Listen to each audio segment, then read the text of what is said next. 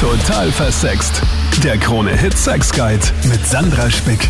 Salü, cool, dass du auf diesen Podcast draufgeklickt hast. Vielleicht zum ersten Mal, vielleicht zum wiederholten Mal, jede Woche. Hier geht es immer um Sex, Liebe und Beziehung. Und das Thema der Woche interessiert dich vielleicht, weil du selbst betroffen bist oder warst oder weil du denkst, naja, vielleicht passiert mir das in Zukunft. Und zwar an einen ganz besonderen Beziehungscharakter äh, zu kommen. Weißt du, der am Anfang noch so super nett ist, super toll, super fürsorglich und dann auf einmal entwickelt er sich zum super eifersüchtigen Boyfriend. Sie kontrolliert dein Handy. Sie klammert voll, lässt überhaupt keine Freiheit mehr. Er ist voll untreu kann sich vielleicht auch gar nicht auf eine Beziehung einlassen und, und, und. Was es da für Persönlichkeiten gibt, bespreche ich mit dir in diesem Podcast, was du schon erlebt hast und mit meinem neuen Experten, Dr. Georg Ferzack, Facharzt für Psychiatrie und psychotherapeutische Medizin. Wir starten jetzt aber mal mit der Lisa. Was war bei dir los? Okay, also meine letzte Beziehung vor meiner jetzigen war fast vier Jahre her und hat gedauert ein Jahr und war die Hölle. Also ich kann wirklich nur sagen, jeden sich den Partner ganz gut anzuschauen, bevor man sich da irgendwie auf was einlässt, besonders wenn man Kinder hat. Und ich hatte bereits eine Tochter und habe ihn kennengelernt über Tinder. Und es war alles am Anfang voll schön, also kennengelernt und habe mir nach zwei Wochen einen Antrag gemacht, zusammengezogen, im Haushalt geholfen, liebevoll gewesen und dann die absolute Katastrophe. Betrogen mit der Ex, als ich schwanger war, belogen, ähm, mir Geld geklaut, mir gesagt, er gibt das Geld für andere Dinge aus, als was er dann gemacht hat, ja, was unser gemeinsames war und geendet mit polizeilichem Betretungsverbot, weil er losgegangen ist auf mich. Also ja, genau. Drum Oha. Grüße gut, wen du dir ins Haus lässt. Genau, ja. Gott sei Dank dann alles gut ausgegangen, aber ja. Mhm. Darf ich da noch mal drauf zurückkommen? Auf zwei Wochen später, nachdem ihr euch kennengelernt habt, hat er dir einen Antrag gemacht? Genau, ja. Eine Freundin hat dann gesagt, du, das ist ein bisschen komisch, mhm. weil ich immer gesagt habe, ich will heiraten und dann ist auf die Knie gegangen und mit Ring, mit allem, pipapo. Und ja, aber ich habe nichts dabei gedacht. Mhm. Genau. Hast auch Ja gesagt auf den Antrag oder hast du gesagt, lass uns doch noch mal ja, zwei Wochen warten? Ja. okay. Nein, ich habe Ja gesagt. Ich habe wirklich geglaubt, also da hat alles super gepasst, Job gehabt, äh, kennengelernt auf Montage, war in Österreich, ist aus Deutschland gekommen, ähm, ist auch der Vater meiner mittleren Tochter und also wirklich und und ja, es man kann nicht in die Leute reinschauen. Also man muss sich einfach wirklich gut anschauen, wen man sich da reinholt. Aber darf genau. ich nochmal zurückkommen ja. auf den, auf den Ex-Mann? Also wie bist du dann auf das alles draufgekommen? Ich meine, abgesehen davon, dass er am Ende dann den vollen Ausraster hatte, hast du ihn dann damit konfrontiert, dass er irgendwie, dass du irgendwie draufkommst, das Geld geht ganz woanders hin? Also es ist so, wir sind zusammengezogen nach ein paar Monaten das hat doch alles super gut gepasst, aber ich habe mir mit dem Heiraten einfach Zeit gelassen. Ich habe gesagt, ja, aber man kann ja auch, es gibt ja Paare, die auch zwei, drei, vier Jahre verlobt sind. Ja, man muss ja nicht gleich nach, weiß ich nicht, einer Woche heiraten. Ja, ich wollte das ja auch selber. Ich wollte ja selber auch bald heiraten, aber ich wollte halt Zeit lassen und wollte es mir anschauen. Mhm. Und eine Freundin hat dann zu mir gesagt, äh, weil er mir nie was über seine Ex-Freundin erzählt hat, du, das ist aber komisch. Bist du dir sicher, dass er da keine mehr hat, dass da alles cool ist. Ja? Mhm. Weil wenn Männer nicht über die Ex-Freundinnen reden können, man muss ja nicht alles erzählen, aber wenn man gar nichts redet drüber ja, und immer ausweicht und schweigt, stimmt was nicht. Und da hat man da als Frau, finde ich persönlich, einfach auch ein Gespür, wo man merkt, okay, ist das jetzt die Wahrheit oder ist da noch was, was nicht geklärt ist, was vielleicht nicht abgeschlossen ist. Und die Freundin, die hat das eben gemerkt und dann habe ich ihn darauf angesprochen. Und dann habe ich gesagt, ich will die Telefonnummer von dir haben und habe einfach bin einfach draufgeblieben. Ja? Und dann hat mhm. er sie mir gegeben und dann habe ich sie angerufen. Und die haben nie Schluss gemacht miteinander. Er hat, sie ein, er hat sich einfach nicht mehr gemeldet bei ihr. Ganz, ganz schlimm. Wow, ganz schön krasse Story. Dr. Georg Ferzack. Hallo. Hallo Sandra, ich freue mich. Also das war ja jetzt eine ziemlich äh, krasse Geschichte, die die Lisa da auch mit uns geteilt hat. Und meine erste Frage ist ja mal generell in Beziehungen diese rosarote Brille, von der immer alle reden. Wie lang hat man denn die? Gibt's da so ein Pi mal Daumen, wie man das sagen kann? Ich, mir ist nichts bekannt, was wo niedergeschrieben steht Pi mal Daumen. Man sagt vielleicht im Volksbund oder so nach in etwa eineinhalb Jahren hört diese rosarote Brille auf. Die Frage ist ja auch, was ist die rosarote Brille? Ich als Psychiater bringe das oft in einen Krankheitskontext. Ein Ex-Chef von mir in meiner Ausbildung hat einmal gesagt, verliebt sein ist ein psychotisches Zustandsbild.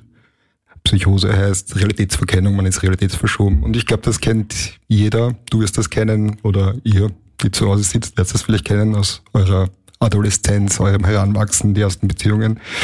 Man tut Dinge, die man beispielsweise nach eineinhalb Jahren nicht mehr tut, nämlich die Nacht durchdrehen mit der neuen, also nur durchmachen meine ich, mit durchdrehen, die Nacht durchmachen mit der neuen Bekanntschaft, dann vielleicht nach durchgemachter Nacht direkt in die Arbeit gehen und man merkt eigentlich gar nicht, an was für ein Limit man stößt, wenn man einfach realitätsfremd wird durch die Liebe. Das ist ja. fast ein psychotisches Zustandsbild.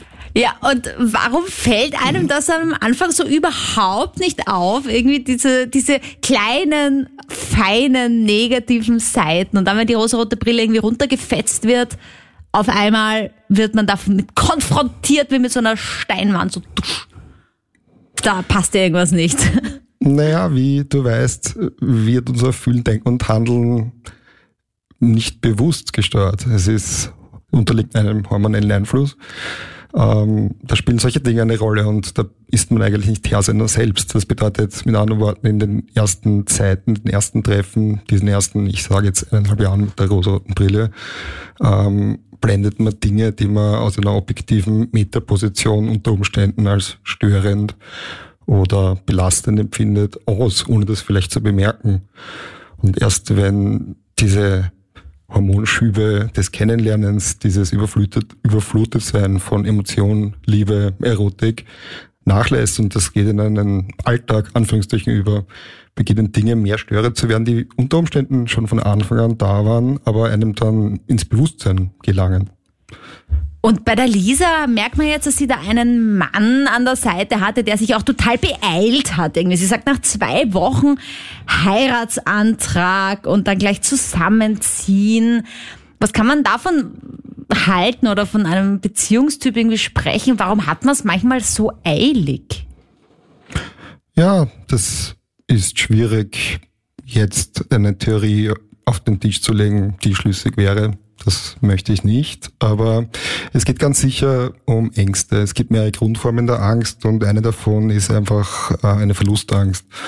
Ähm, woraus folgt Angst zu alleine, Angst alleine zu sein, Angst verlassen zu werden. Und darum glaube ich, ist es manchmal in Beziehungen ein Muster oder bei manchen Personen ein Muster, dass sie, man kennt es, von einer Beziehung in die andere stolpern, ohne definitiv einen Schlussstrich zu ziehen, ohne die Fronten zu klären. Ähm, ich denke mal, das ist ein Sicherheitsdenken, das ist ein Muster, das in der frühen Kindheit anerlernt wird, Angst, etwas zu verlieren. Und so nach dem Motto, besser der Spatz in der Hand als die Taube am Dach, äh, agieren manche Menschen in ihrem Beziehungsleben und handeln sich sozusagen von einer Beziehung zur nächsten. Ich denke schon stark, dass da Anteile bei dem von der Lisa zitierten Ex-Freund vorhanden sind. Und ich glaube, dass es auch sehr gut ist, dass sie das angesprochen hat. Die Freundin, die sie erwähnt hat, die gesagt hat, kommt dir das nicht komisch vor, die hatte schon irgendwo einen, wie man schön sagt, Riecher gehabt. Ein Bauchgefühl. Genau. Und ich glaube, es ist gut und wichtig, auf seine Freunde zu hören und Freundinnen, weil das sind diejenigen, die einen gut kennen. Das ist sein soziales Umfeld, das ist der Spiegel und die wenn du so willst, der Regler der eigenen Emotionen. Gerade dann, wenn wir die rosarote Brille aufhaben, eigentlich, wie ich zitiert habe, in einem nahezu psychotischen Zustandsbild, das sage ich so mit einem Lächeln, aber es ist schon was Wahres daran, sind, dann sollte man dankbar sein, wenn man Menschen in der Umgebung hat, die dann ein bisschen runterregulieren. Meine nächste da, die Bonnie, bei dir war es auch ziemlich horrormäßig. War richtig horrormäßig, ja. Ich glaube, das Schlimmste, was eben einem passieren kann, ist halt öfters betrogen zu werden. Mhm. Und das halt auch richtig mitzubekommen über ein Telefonat. Richtig schlimm. Okay, ja. das heißt, du hast über ein Telefonat mitbekommen, dass er dich betrogen hat. Ja, genau. Aber wie? Ja, ist es so, ich, ich weiß, ich bin in der Früh aufgestanden. Ich weiß ganz genau noch, dass es 6 Uhr morgens war. Und ich habe so ein ganz komisches Gefühl gehabt. Ich weiß nicht, so ein inneres Gefühl einfach, weil ich halt schon dem Öfteren nach Streitigkeiten so einfach das Gefühl hatte, er betrügt mich. Und dann habe ich ihn halt angerufen und ich glaube, dass er aus Versehen abgehoben hat. Es war, man halt alles mitgehört. Oha, das heißt, er war bei der anderen und hat mit der gerade irgendwie was gemacht und hat aus Versehen das Handy abgehoben und du hast dann alles mitgehört. Ja. Oh Gott, wie reagiert man da? Ich weiß nicht, damals war ich halt richtig geschockt. Ich war richtig, richtig geschockt. Und ich weiß nicht, dann habe ich halt wahrscheinlich den ganzen Tag ihn ignoriert, so wie ich es in Erinnerung hatte. Das ist ein paar Jahre her. Und ja, dann hat er eh schon angefangen zu schreiben und zu schreiben und zu schreiben und mich anzurufen. Und auf einmal war er halt auch vor meiner Haustür. Und dann habe ich ihm gesagt, ja, ich habe mitgehört. Und dann hat er es auch zugegeben. Und dann, ja, war es halt zu Ende. Ja, aber hat er nicht auf seinem Handy gesehen, dass er bei dir aus Versehen abgehoben hat? Ich meine, man schaut doch auch ein bisschen in seine Anrufliste und so. Ja, nein, er hat, er hat das überhaupt nicht gecheckt gehabt. Überhaupt nicht. Ja, und was hat er dann Hat er gesagt? Ja, es, ich weiß nicht, was genau er noch gesagt hat, aber es kam halt extrem zum Streit, wirklich extrem, extrem, weil er es eben zuerst verleugnet hat und hat halt gemeint, dass es ihm in der Früh, dass er Sport gemacht hätte. Und So, ah, ah, oh, es ist so so einer ist das. anstrengend, immer oben sein. Warte, ich gehe mal unten drunter. Ja, könnte auch im Fitnessstudio gesagt sein, so eine Konversation. Wahrscheinlich. Oh, oh, dieses Gewicht. Okay, not funny. Aber ja, oh Gott. Gut, Jahre später kann man vielleicht drüber lachen. Du hast ihm keine neue Chance dann gegeben. Aber nicht, nicht gleich danach. Also Aha. ich habe ihn sicher ein paar Monate lang ignoriert und dann kam es mal wieder zu einem Treffen und dann ja, war ich ein bisschen dumm. Weil es nochmal passiert ist? Mm, Wir sind halt nicht direkt in Beziehung gegangen, will ich jetzt mal sagen, aber es kam halt ja zu intimeren Sachen und dann habe ich erst mitbekommen, okay, er macht das wieder mit mehreren und dann dachte ich mir so, nee, okay, lassen wir es bleiben. Okay, hat einfach nichts gelernt vom letzten Mal anscheinend. Über, überhaupt nicht, überhaupt nicht. Ich meine, da möchte Er man ja denken, es wäre doch wenigstens gescheit, es irgendwie gescheiter zu verstecken, wenn man das schon machen muss. Aber irgendwie so, dass man das auch noch rausfindet, das ist halt dann doppelt dumm. Ja, ich habe dann im Endeffekt rausgefunden von mehreren Freunden von ihm, dass es halt ständig gemacht hat, wirklich ständig. Und ist es jetzt Ja. so, dass du in deiner neuen Beziehung oder wenn du jetzt auf der Suche bist nach einem neuen Partner, da ein bisschen Angst hast, dass es wieder passiert? Ja, ich sage mal, man hat schon irgendwo eine Angst, betrogen zu werden, aber man kann es auch nicht wirklich verhindern.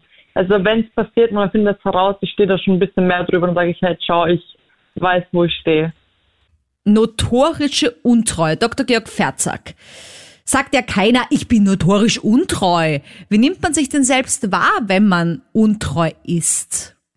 Ich denke, dass jemand, der notorisch untreu ist, für sich selbst eine Legitimation, also eine Rechtfertigung braucht, um das ausleben zu können. Und darum hat er vermutlich ein ganz anderes Bild von der Situation, als es aus einer objektiven Sicht, sprich aus der Sicht des Partners oder aus der Sicht der Peer Group, aus der Sicht äh, von Menschen, die denjenigen kennen, besteht. Da gibt es ganz sicher eine klare Differenz. Aber was können denn dann so die Ursachen sein für Untreue? Da muss es doch auch irgendwie so einen Hintergrund geben. Den gibt es auf jeden Fall. Man muss sagen, un, ähm, Untreue in der Ehe- und Partnerschaft ist nichts Seltenes. Jeder vierte bis zweite Mensch ähm, ist schon mal fremdgegangen, so grob nach internationalen Studien quer über den Kamm geschoren. Und ich möchte mal sagen, nicht nur die Männer, ja, auch die Frauen. Nicht dass nur die das, Männer. Äh, dass wir jetzt nicht hier auf die Männer bashen, ja, weil In auch uns Weise. Ladies passiert das Es auch. ist ähm, in etwa gleich verteilt, Männer und Frauen. Mhm. Die Hintergründe, die dahinter stehen, sind ja einige große Punkte. Man kann natürlich ins Detail gehen, aber in erst oder jetzt nicht unbedingt nach Wichtigkeit geordnet, aber die Punkte, die mir dazu einfallen, die wesentlich sind, ist die sexuelle Unzufriedenheit in der Partnerschaft. Des Weiteren die allgemeine Unzufriedenheit in der Partnerschaft, also jetzt unabhängig von Sexualität, einfach unzufriedene Partnerschaft, wo man zu wenig miteinander lebt, zu wenig Input und Impact hat und sich dadurch eine Fadesse und eine ähm, Tristesse einstellt. Dann sind das des Weiteren Erfahrungen und Vorbilder in der Kindheit, dem entspricht zum Beispiel die Situation, dass Eltern, die den Kindern ein untreues Eheleben vorleben. Das gibt es durchaus. Es gibt Familien. Ich bin manchmal verwundert in meiner Arbeitssituation, mit welcher Selbstverständlichkeit Eltern ihren, ihre Kinder, ihren Kindern Einblicke öffnen oder wie sehr die Kinder informiert sind über die Dinge, die die Eltern so sexuell und partnerschaftlich und Seitensprung orientiert tun. Und man muss, da, man muss dazu sagen, Eltern haben in allen Belangen eine große Vorbildrolle, wenn Eltern eine untreue Beziehung führen und das offen leben und das in den vulnerablen Jahren der Frühkindheit beginnend bis hin zur Adoleszenz, dem Erwachsenwerden, habe ich vorher gesagt, besteht, dann haben die Kinder beispielsweise ein schlechtes Rollenvorbild, so wie bei mhm. Eltern, die rauchen. Ja. Mhm. Ähm, des Weiteren wesentlich sind psychische Merkmale, also ähm, Dinge wie Persönlichkeitsakzentuierungen, sagen wir, wo gewisse dazu gehören wie narzisstische Akzentuierungen, also ein, der Narzissmus, ein häufig verwendeter Begriff, häufig auch inflationär verwendet, vielleicht kommen wir darauf noch zu sprechen, ist zum Beispiel ein Prädiktor, also eine, ein, ein Vorschub, eine vorschubleistende Ursache für sexuelle Untreue. Ähm, und nicht zuletzt der Reiz des anderen. Mhm. Dinge, die anders sind, die man noch nicht erlebt hat, die reizen. Das kennt jeder vom Abenteuer. Und das liegt wohl tief in uns drinnen, dass jemand, der auch abenteuerlustig ist, der von seiner Struktur her das Neue sucht, das noch nicht Erlebte erleben möchte, wahrscheinlich vulnerabler, also verletzlicher oder anfälliger für eine Untreuhaltung ist. Aber das klingt jetzt so, als würden wir die Untreue ein bisschen hier verherrlichen, ja, als wäre das irgendwie so ein Trieb, den man ja dann eh nicht, nicht nachgeben kann, weil man ist ja entweder von der, von den Eltern geprägt worden oder man sucht ein Abenteuer oder was Neues. Aber ich meine, wir sind ja keine Tiere, die dann irgendwie in der Balzzeit auf einmal mega geil werden und dann auf jeden Fall reinstecken müssen. Das ist ja eine Entscheidung. Ich muss jetzt ein bisschen vorsichtig sein mit der Antwort, die ich dir geben will, Sandra, aber was diese Dinge betrifft, sind wir meiner Meinung nach schon Tiere. Ah, okay. Na, kommen wir mal äh, zurück auch auf das, was die Bonnie gesagt hat, dass sie natürlich jetzt in der nächsten Beziehung so ein bisschen die Angst hat, dass es wieder passiert. Ist ja klar, wenn man einmal betrogen worden ist in einer Partnerschaft, ja, ist es realistisch, dass man sich davor fürchtet. Kann man das irgendwie überwinden? Wie kann man dieses Vertrauen, dieses Urvertrauen auch in sich selber wieder, wieder stärken? Ich denke, ganz wesentlich ist ein, ähm, ein gutes und fundiertes Selbstrollenbild. Es gibt in der Entwicklung des Menschen, ich sage jetzt, so wird es beschrieben, drei Fenster, die ähm, Fenster sind in denen sich die Persönlichkeit stark entwickelt, wo von, von der Befruchtung der Eizelle durch das Spermium bis hin zum Erwachsenen dann, wenn dieser Mensch geboren wird, eine besondere Anfälligkeit für Veränderungen in der Persönlichkeit da sind. Das ist zum einen einmal äh, das Ungeborene im Uterus, also in der Gebärmutter der Mutter. Ähm, dann des Weiteren äh, die ersten zwei bis vier Lebensjahre die sind prägend, das ist uns nicht bewusst. Es beginnt schon im vorsprachlichen Alter, darum ist es uns später nicht zugänglich, diese Erlebnisse, und geht so bis, in, bis zum zweiten, vierten Lebensjahr, wo Dinge geschehen, die den Eltern nicht bewusst sind und dem Kind nicht bewusst ist, aber die sehr prägend sind. Und das dritte große Fenster ist die Pubertät. Und aus diesen drei Fenstern entwickelt sich sozusagen die, wenn du so willst, Persönlichkeit, die Charaktereigenschaften, die ein, Mann, die ein Mensch später innehat. Und somit ist es ganz basal, ich sage jetzt mal einzementiert, die Ängste, die man hat, die äh, Sorgen und auch Komplexe zum Beispiel, die daraus entstehen. Ähm, und der Zugangsweg dazu ist, ich predige es immer wieder in meinem Freundes- und Bekanntenkreis oder ähm, auch so darf ich Werbung dafür machen. Ich glaube, wenn jemand ähm, an sich arbeiten möchte und seine Beziehungsfähigkeit, ist Psychotherapie eigentlich das Mittel der Wahl oder psychotherapeutische Gespräche. Es muss nicht immer gleich eine fundierte Psychotherapie sein. Die Frage ist die Zielsetzung der Psychotherapie. Aber ich muss innerlich immer lächeln. Die meisten oder viele Männer besonders oder auch Frauen. Frauen sind am Laufband und am Ergometer und Männer liegen halt auf der Handelbank und ähm, drücken um die Wette. Aber die wenigsten arbeiten eigentlich an ihrer ähm, psychischen Reife, an ihrer psychischen Weiterentwicklung. Und dann bleibt man auch häufig auf einem Standard stehen, den man ja als junger Erwachsener erreicht hat. Also ich hatte schon mal, also es war gar keine Beziehung, das war mehr so ein Gespuser, würde ich sagen. Und da ist halt ein bisschen also hin und her gegangen, wir haben geschrieben, wir sind auf Dates gegangen, hatten da ein bisschen was am Laufen und dann hat sich halt herausgestellt, dass ich nicht die Einzige bin. Also der hatte mit mehreren was am Laufen. Ähm, was okay war, weil zu dem Zeitpunkt ich war nicht verliebt, hat Spaß gemacht und mehr nicht. Aber es war dann sehr lustig, weil ähm, er hatte halt immer so ein bisschen Angst vor einer Beziehung. Also nicht Angst, er wollte keine Beziehung eingehen. War da immer sehr konkret. Und ich wusste halt, dass er mit anderen auch was hatte. Und ähm, dann so ein paar Jahre später hat man sich mal wieder getroffen. Er war nach wie vor der gleiche Player und so. Und vor kurzem hat sich herausgestellt, dass er eine von seinen Mädels, mit denen er halt was am Laufen hatte, ähm, geschwängert hat. Und da ist seine, also seine Familie ist dann ein bisschen draufgekommen und er musste die mehr oder weniger jetzt dann heiraten. Oh, okay. Wow, ich wusste gar nicht, dass es sowas noch gibt heutzutage, dass es so die Mutter dann kommt und sagt, Ja. du Schlingel, jetzt ab unter die ja, Haube. voll, voll. Oh, ah. Also ich habe das auch nicht so erwartet. Vom, er war immer voll entspannt und ich, das war einfach nur so, dass die Family dann gesagt hat, so, du musst jetzt in deine Beziehung und den Ernst des Lebens irgendwie klarkommen. Ja. Ja, und hast du das irgendwie weiterverfolgt? Hat er sich da voll dagegen gewehrt? War das ganz schrecklich für ihn? Oder hat er sich dann eh gedacht, na gut, wenn ich jetzt ein Kind in die Welt setze, verstehe ich die Konsequenz? Also ähm, ich verstehe mich ganz gut mit einem Freund von ihm, weil dadurch sind wir eigentlich auch dann damals so ein bisschen, haben wir uns kennengelernt. Und der hat mir jetzt immer erzählt, dass er das am Anfang überhaupt nicht wollte und eigentlich wollte die sofort wieder sitzen lassen, weil er will ja keine Beziehung, weil er will nichts Ernstes. Aber anscheinend müssen da ein paar strenge Worte von zu Hause gefallen sein und von heute auf morgen war alles anders. Er hat einen Heiratsantrag gemacht.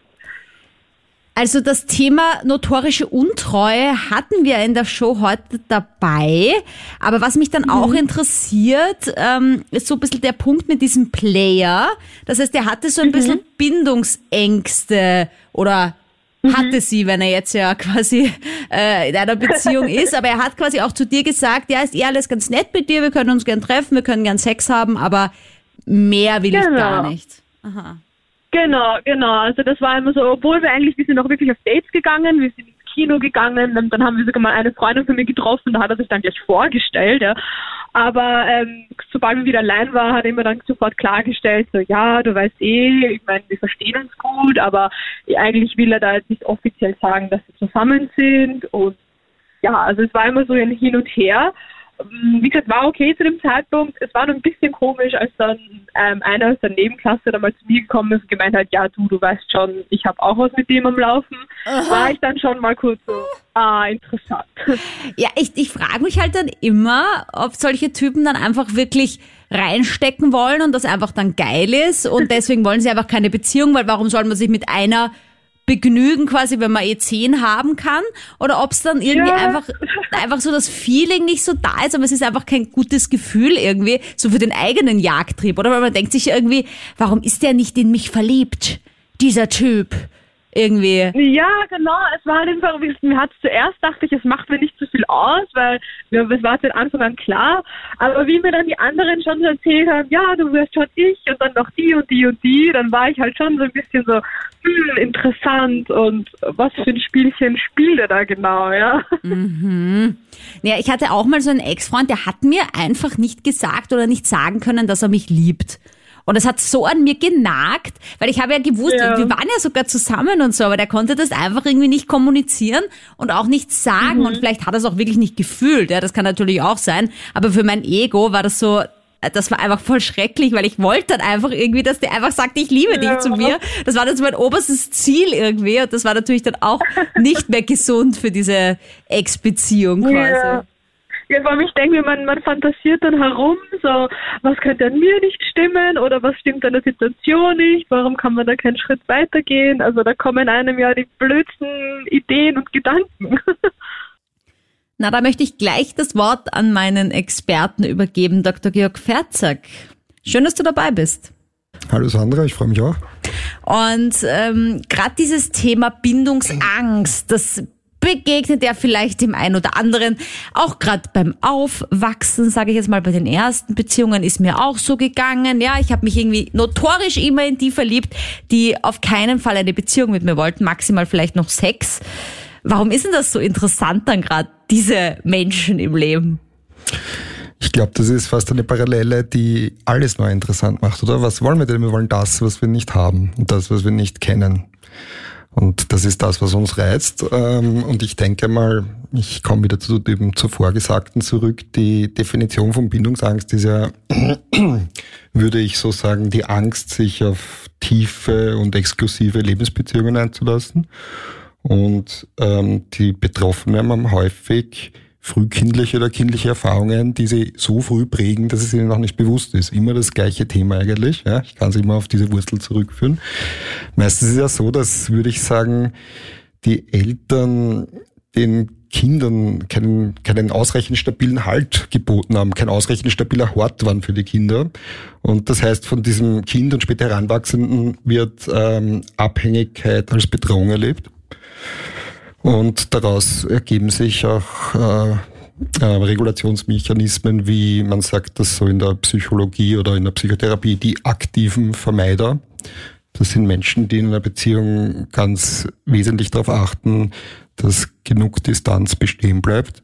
Und jetzt ist halt die große Frage, was sind die Auslöser dafür? Ähm, das ist nämlich interessant, dass das häufig bei Menschen, die Erbindungsangst haben und das mit verschiedenen Partnern im Laufe ihres Lebens neu erlernen, immer wieder die gleichen Trigger sind. Äh, eben davon abhängig, was ist demjenigen individuell zu viel. Oft beginnt es mit Kleinigkeiten wie... Wie Zahnbürste daheim vergessen.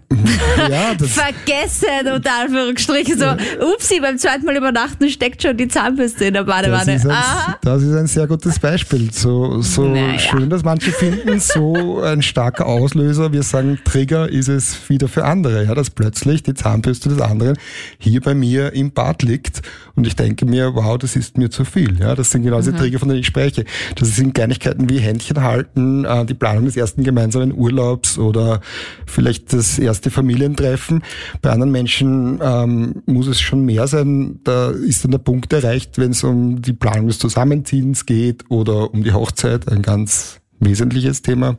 Oder vielleicht das Kinderkriegen. Also vom Individuum zur Familie ist ein breites, ist ein, ist ein Kontinuum, ein stufenloses und irgendwo hat jeder von uns da seine Punkte, wo er sagt, das ist mehr, das ist mehr und manche sind da sehr flott, manche sehr, sehr langsam und wenn das sozusagen äh, nicht gut getaktet ist, dann entstehen Triggersituationen. Ja, und wenn ich das jetzt aber selber ändern will, also wenn ich irgendwie sage, okay, ich, ich möchte ja bindungsfähig sein, aber ich, ich, es klappt irgendwie so nicht, was wäre da so ein, ein, ein, ein kurzer Tipp vielleicht von dir, um da vielleicht ein bisschen näher zu kommen an diese Bindungsfähigkeit?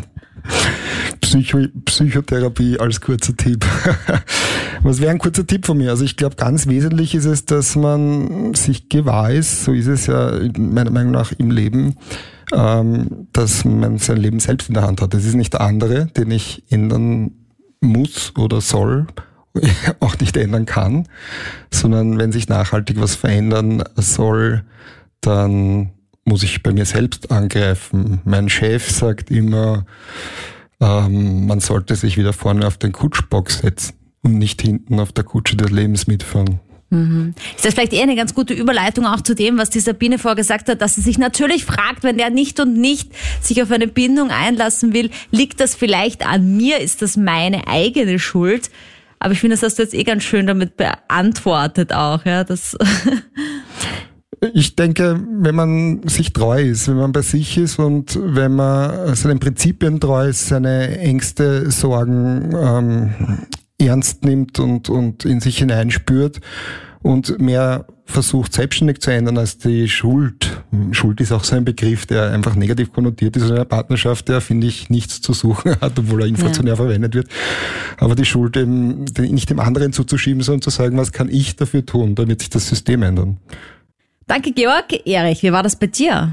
Anfang in der Kennenlernphase, ja, eben das typische Klischee mit der rosa-roten Brille, ja, neuer Mensch und ja, alles toll und so. Und irgendwann mal äh, nach einem Jahr sind wir zusammengezogen äh, in der, in der Ex-Wohnung sozusagen. Und dann, äh, ja, sie hatte einen Hund. Und ich habe bisher äh, über die Jahre nicht, ge oder, beziehungsweise nicht gewusst, dass ich ja, mittlerweile weiß ich, dass ich eine äh, Hunde- und Katzenallergie habe. Das Oh war ja nein. vorher nicht der Fall.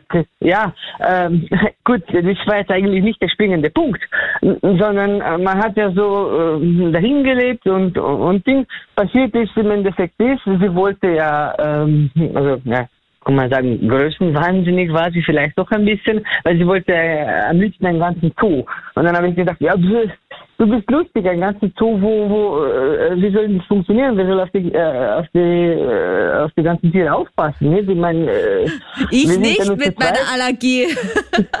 Ja, genau. Ja. Das wusste ich aber vor, vor, vorher natürlich nicht. Und, und, und das war immer so, so, so, so eine Zwickmühle, weil äh, mir wurde immer vorgegangen, äh, vorgeworfen, so quasi, äh, äh, wir unternehmen nicht gemeinsam, nicht auf Urlaub fahren und, und, und sonst irgendwo. Ne? Äh, ihre Family war auch, ähm, ja, wie soll ich sagen, die waren alle nur gescheit, ne? Ja, und das und jenes und so weiter und so fort. Und wenn es dann hieß, ja, jetzt könntest du mal auf den Hund aufpassen, damit wir auch mal was unternehmen. Naja, das geht jetzt nicht, ne? und, Ja. und dann, ja, äh, toll. Und ja, dann ist es äh, über die Zeit dann mehr oder weniger ausgeartet in so Sachen, wo äh, plötzlich äh, ihre Glaubwürdigkeit in Frage gestellt wurde, also von, von mir, weil, weil sie Dinge dann den Nachbarn erzählt hat äh, und ich habe das so also hinter meinem Rücken, das habe ich noch gar nicht mitbekommen. Es stellte sich zwar, weil äh, gut, äh, ich muss dazu sagen, um das jetzt nicht zu umschreiben, äh, ihr Plüschgewicht, ne, das war jetzt nicht gerade 1960, 90. Ähm, und ja, ich meine, das war für mich von Anfang an äh, äh, nicht wirklich, äh, hatte keine Rolle gespielt. Ne? Aber hinter meinem Rücken, was sie dann nachher herausgestellt hat, hat sie ja meine Nachbarin erzählt, so quasi, dass sie ja äh, so quasi schwanger sei. Und äh, ja, ähm, mit ein paar Freundinnen äh, sag mal Bekannte, also von mir waren es Bekannte, mit denen wir damals zusammen so eine Gassi-Runde gemacht haben und so, hat man sich halt einfach kennengelernt. Und irgendwann einmal ist halt natürlich der Zeitpunkt gekommen, wo wir getrennte Wege gegangen sind. Und äh, ja, und die Leute sind auf mich zugekommen, weil äh, sie mich permanent alleine gesehen haben und, und haben gesagt, ja, was ist jetzt mit, dem- mit der Freundin und was ist? Wir sind da getrennte Wege gegangen und so, ne? Und dann äh, fragen die mich, äh, ja, und was ist denn mit eurem Kind? Und ich, äh, was? Wie? Äh, was? Kind? Wer? Äh, ja, euer Kind. Und so, äh, von dem wüsste ich ja eigentlich etwas, nee, aber ja, na, ich, sie war doch schwanger und so, ne? Also von ihr bestimmt nicht. Okay. Also könnte man Sachen sagen, dabei. sie hat in eurer Beziehung sich eigentlich schon ein bisschen so gedreht, wie das für sie am Mhm. besten ist. Also wenn man ein bisschen zu viel auf den Hüften hat, hat sie einfach gesagt, ich bin aber deswegen, ich bin schwanger, deswegen ist das so. Mhm. Ähm, sie wollte viele Tiere, obwohl du eigentlich eine Allergie hast. Also Genau, das habe ich ja eigentlich nicht gewusst. Und wo, wo ich mich dann äh, nach äh, äh, jahrelangen Quälen, weil ich teilweise in der Nacht, äh, sag ich mal, eineinhalb Stunden bis zwei Stunden geschlafen habe, das war dann der Horror, habe ich dann irgendwann mal einen, einen äh, Test gemacht, weil äh, ich, ich habe mich dann selber nicht mehr äh, wohl gefühlt und habe gedacht, okay, jetzt muss ich dann einen Schritt gehen, dass ich äh, wenigstens ungefähr weiß, was mit mir los ist. Ja. Und dann, äh, als, als das herauskam, dass ich eben eine Hunde- und Katzenallergie habe, hat sie mir das mehr, mehr oder weniger auch äh, um die Ohren geschmissen, so quasi, ja, das habe ich nur ihr zu Fleiß getan, äh, äh, so dass sie jetzt praktisch äh, den Kürzeren zieht und dass sie sich jetzt irgendwie dazu genötigt fühlt, äh, äh, sich von, äh, von den Tieren zu trennen und so weiter Ja. und so fort. Aha, Georg, haben wir da vielleicht jetzt eine narzisstische Persönlichkeit am Start? So eine Frage im Radio zu beantworten, davor würde ich mich hüten. Also erstens stellt man keine Ferndiagnosen. Zweitens, ähm, selbst wenn man ganz allgemein darüber spricht, hm, weiß ich nicht, ob da wirklich eine narzisstische Persönlichkeitsstörung dabei war, aber wir können gerne über Narzissmus sprechen. Reden wir doch mal drüber, was Narzissmus überhaupt ist, weil das ist so ein Begriff, finde ich, den redet man immer so dahin und sagt, ja, das weiß ein Narzisst. Aber eigentlich weiß keiner so recht, was das eigentlich ist, beziehungsweise vielleicht weiß es schon der ein oder andere, aber kannst du das mal in einfachen Worten beschreiben, Mhm. was einen Narzissten ausmacht? Es ist keine Blume. Das ist keine Blume, das ist die Narzisse, die Blume, glaube ich. Ja, genau. Nein, also Narzissmus ist eines von, also je nach Literatur, es gibt zehn Persönlichkeits-Items, wenn man so möchte. Ja. Und da ist eines davon der Narzissmus. Ich möchte überhaupt vorausschicken, dass Narzissmus meiner Meinung nach in letzter Zeit und in den letzten Jahren irgendwo so ein Modewort geworden ist. Es ist in aller Munde, wie du sagst. Es wird meiner Meinung nach häufig inflationär gebraucht. Und man muss halt schon wirklich differenzieren, ob jemand eine narzisstische Persönlichkeitsstörung aus psychiatrischer Sicht hat oder ob es eine ähm, narzisstische Persönlichkeitsakzentuierung ist, wie wir sagen, also eine Betonung dieses Anteils. Ähm, aber dem wieder vorgelagert würde ich sagen, ist einfach der narzisstische Zug. Und der narzisstische Zug ist nichts Schlechtes per se. Es, das Wort wird meist im üblichen Sprachgebrauch negativ konnotiert. Aber ich würde mal ganz stark behaupten, dass es wenig oder keine erfolgreichen Menschen gibt, die nicht gewisse narzisstische Anteile haben. Wir haben vor der Sendung gesprochen, Sandra, und ich habe mir erlaubt zu sagen, naja, du hast sicher auch narzisstische Anteile, du hast, die. Augen, du hast die Augenbraue hochgezogen, aber du bist erfolgreich und du brauchst dafür narzisstische Anteile. Und um zu deiner Frage zurückzukommen, wir sind ja beim Narzissmus, würde ich gerne versuchen, so kurz zum Reißen, was denn der Narzissmus nämlich aus psychiatrischer oder psychologischer Sicht eigentlich ist. Ähm, grundlegend, ich, ich spreche jetzt von einer narzisstischen Persönlichkeitsstörung. Und eine Persönlichkeitsstörung äh, bedingt, dass sie dass sie zeitüberdauernd und kontextübergreifend ist. Das heißt, dieser Mensch ist immer so, ja, also seit er zumindest erwachsen ist, weil die Persönlichkeitsstörungen determinieren sich, also sie sind erst festgeschrieben im Erwachsenenalter, aber er ist immer so, er ist nicht äh, vor zwei Jahren so gewesen und in einem Jahr anders, sondern es ist wirklich ein determinierter Persönlichkeitszug. Und es ist kontextübergreifend. Also das bedeutet, Narzissten sind nicht im Berufsleben Narzissten und dann mit der Ehefrau Daheim voll liebevoll und und Kindern achtsam und- liebevoll achtsam. Also ich mein, mein Narzisst kann möglicherweise liebevoll achtsam sein, da bin Ja, ich wieder ja. vorsichtig, Ich- weil ich immer meinem Fach treu bleibe. Aber du weißt, also ich, Ja. genau das ist der Punkt. Es ist ähm, kontextübergreifend. Ja? Und die, ja, der Narzissmus, den würde ich einmal so definieren, es ist ein Größengefühl in Bezug auf die eigene Bedeutung. Also die Betroffenen übertreiben ihre Leistungen, ihre Talente und erwarten sich eigentlich ohne, ohne äh, angemessene Leistungen, dass sie auch dafür bewundert werden. Ne?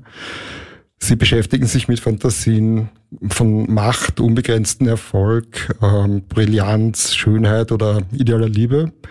Ähm, sie haben die Überzeugung, die subjektive Überzeugung, was Besonderes zu sein, einmalig zu sein und außerdem auch nur von anderen besonderen Menschen äh, oder sich nur mit, mit besonderen Menschen umgeben zu können, die einen sehr hohen sozialen Status haben oder viel Geld oder wie auch immer. Ja.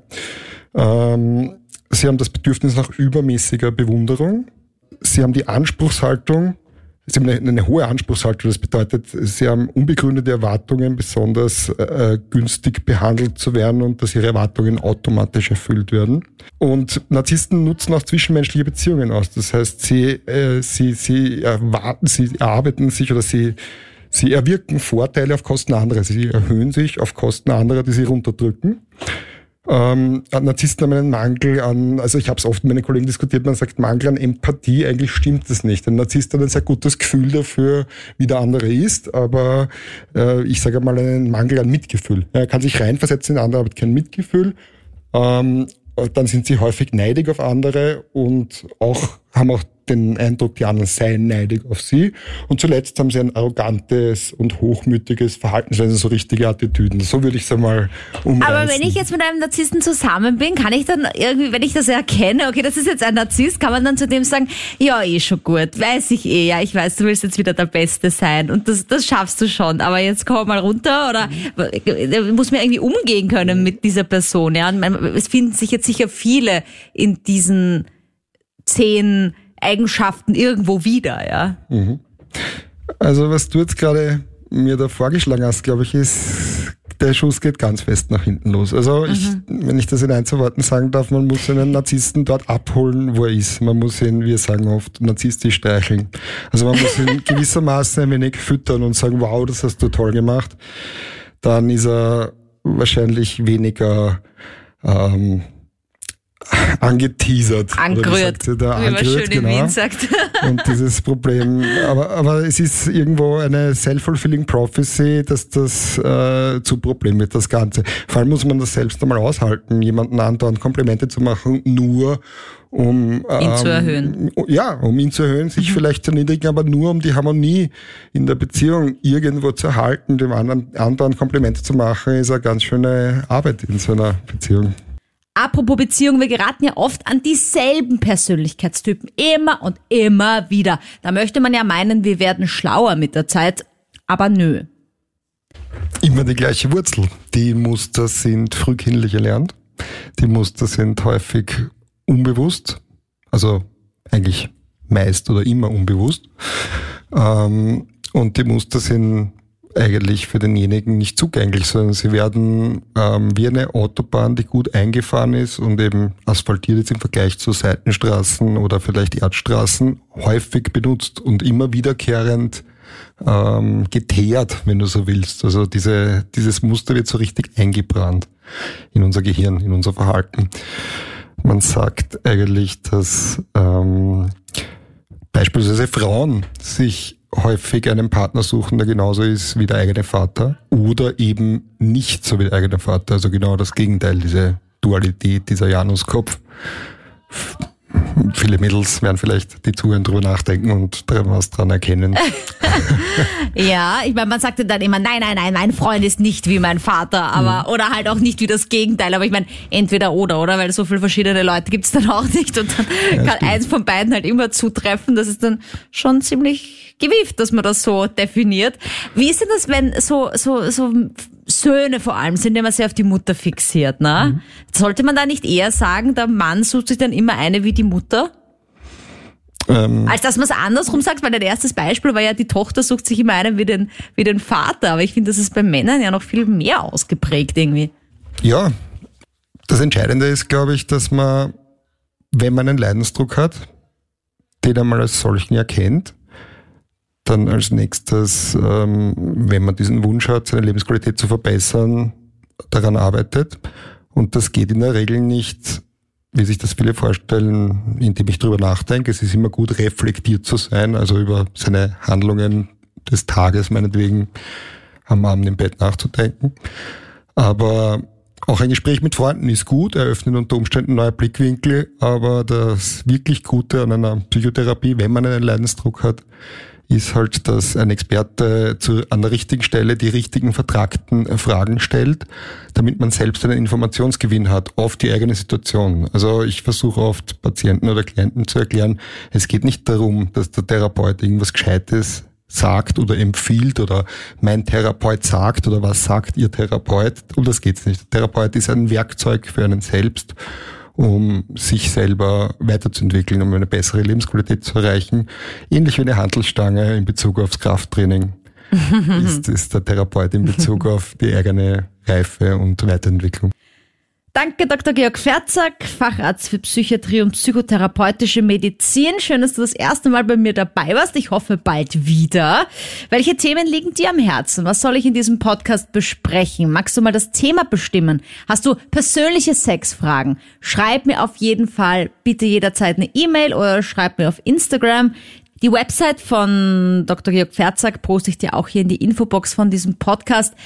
Er sagt ja auch ganz zu Recht, eine Psychotherapie ist ja nichts, was uns irgendwie zum kranken Menschen macht, sondern hilft uns einfach weiter, uns zu entwickeln. Also wenn du da einfach mal denkst, das wäre was für mich, klick einfach mal auf seine Homepage rein.